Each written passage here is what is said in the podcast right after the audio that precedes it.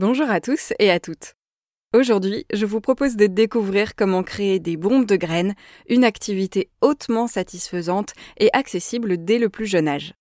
Contrairement à ce que son nom pourrait laisser penser, la bombe de graines est tout ce qu'il y a de plus pacifique.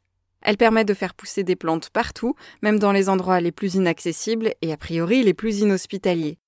En lançant une bombe de graines autour de vous, vous faites donc un petit geste pour la biodiversité tout en vous faisant plaisir.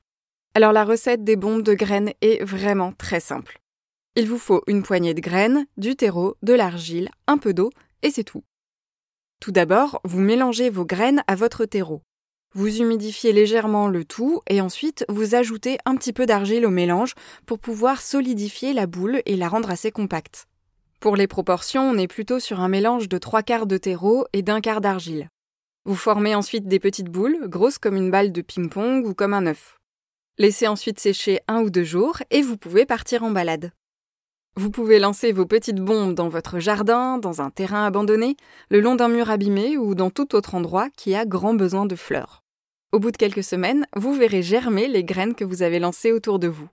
Mais, me direz-vous, pourquoi ne pas se contenter de jeter avec ferveur des poignées de graines au hasard? Eh bien, sans sa petite bombe protectrice faite de terreau et d'argile, la graine risque de griller au soleil, d'être mangée par un oiseau. Les pigeons et les moineaux, on vous voit. Elle peut aussi manquer d'humidité et de nutriments pour commencer sa croissance.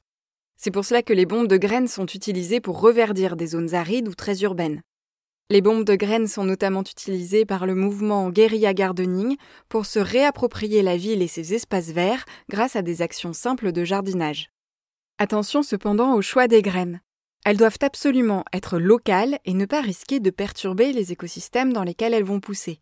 Vous pouvez privilégier des mélanges de fleurs pour attirer les abeilles, choisir des plantes vivaces qui fleuriront plusieurs années de suite, ou tout simplement récolter quelques graines de coquelicot à la fin de l'été pour en faire des bombes de graines l'année suivante.